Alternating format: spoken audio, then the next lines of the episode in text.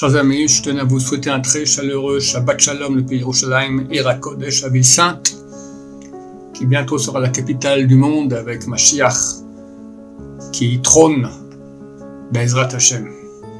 Le parasha Lech Lecha, il y a une histoire très intéressante avec Rabbi Akiva Eger, qui est le grand de la génération, il y a 300 ans environ.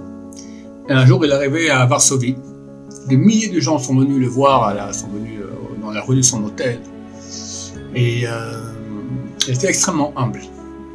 Pas compris pourquoi tous les gens venaient. Bon, mais on a dit, bon, Vodara, vous êtes le grand de la génération, tout le monde vient vous voir. Il dit, bon, qu'est-ce que les gens se trompent, se trompent à mon sujet. J'aimerais bien rencontrer le cordonnier Intel. Euh, vous, vous avez son adresse? Mais Bien sûr, cordonnier Intel, bien sûr, mais tout le monde est super étonné. Comment le grand de la génération veut voir le cordonnier? Oui, certainement, ce cordonnier-là, c'est un sadique caché. Et le grand la génération veut le voir pour parler avec lui des choses les, plus importantes du monde. Tout à coup, des milliers de gens arrivent dans le petit magasin, petit euh, minuscule du cordonnier, lui dit Psh, psh, t'es un sadique caché. Moi, un sadique caché Ouais, ouais. Rabbi, Rabbi Akiva veut venir te voir. Mais non, je ne suis pas un sadique caché, mais, mais jamais de la vie. En plus, c'est un sadique caché qui se cache, vraiment. Il dit pas que c'est, que c'est lui, le, c'est un sadique caché. Comment ça se fait que le grand de la génération veut lui parler à un cordonnier? Pour finir, le poteau rose a été découvert. Avec Eva Eger a dit, regardez, c'est bien simple, c'est un cousin éloigné. J'arrive dans la ville, c'est normal que je dois lui, lui, dire bonjour. Il y a une loi que si on découvre euh, un objet euh, perdu, on doit le prendre chez soi et mettre des petits euh, écriteaux un peu dans, l'endroit pour euh, que la, personne qui a perdu vienne le reprendre. Maintenant, si cet objet n'est pas d'après le respect, l'honneur qui revient à la personne qui l'a trouvé, par exemple, on va dire le grand la génération, va là tout coup, il voit par terre un tricycle, d'accord? Il va, pas ramasser, va pas ramasser le tricycle, aller dans la rue comme ça, les gens vont rigoler, c'est pas, c'est pas séant à quelqu'un qui est le grand de la génération. Mais c'est écrit, si néanmoins il sait à qui appartient ce tricycle, et en fait c'est un proche de sa famille, alors on a un principe, c'est écrit dans la Torah, tu n'ignoreras pas ta chair. Celui avec qui on a une proximité charnelle, ça veut dire qu'on est de la même famille, alors même la question d'honneur du tzaddik ici, elle disparaît parce que ça passe avant. Donc, bien que Rabbi Keveger, le grand de la génération, il va voir son cousin éloigné qui est le cordonnier, parce que Mibsacha Lotitalam, il faut respecter le, la, proximité charnelle, euh, familiale qui est entre nous. De même dans le paracha. Abraham Avinu se sépare de Lot. Lot va à Sodome, il préfère aller avec les Rechaim, les mécréants, plutôt que rester avec Abraham Avinu. Et pour finir, il est kidnappé par les quatre rois. Et Abraham Avinu part en guerre, seul ou avec 318 hommes, contre quatre armées qui sont super puissantes, qui ont vaincu il y a quelques jours cinq rois, cinq armées.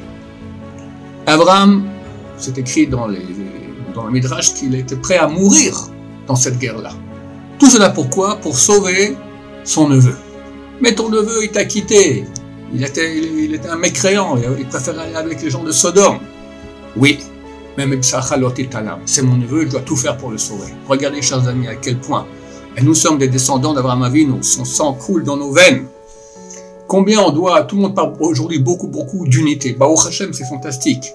Il y a une unité dans le peuple d'Israël que moi, je me souviens pas, qu'il y a eu depuis, euh, j'ai 63 ans, je me souviens pas qu'il y ait une fois autant d'unité.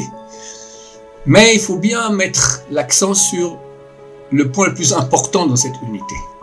Ah, il y en a qui vont envoyer de la nourriture aux soldats, beaucoup prient, beaucoup font tchouva, fantastique.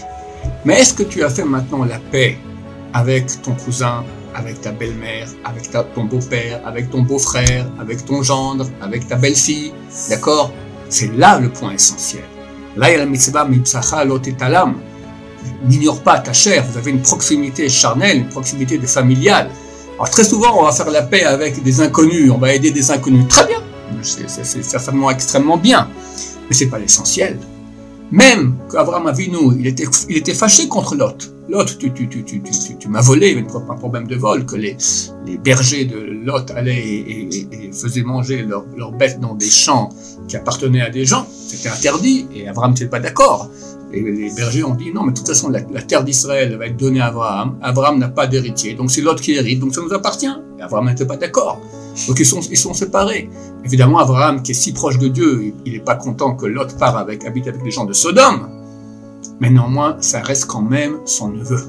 Et quand le neveu a besoin de lui, il fait la paix, il est prêt à mourir pour aller le sauver. Alors, je vous dis pas de aller mourir pour votre belle-mère, pour, votre gendre, ou votre belle-fille, mais faire des efforts pour la vraie unité que Dieu aime. C'est ça le vrai effort d'unité le plus grand qu'on peut faire.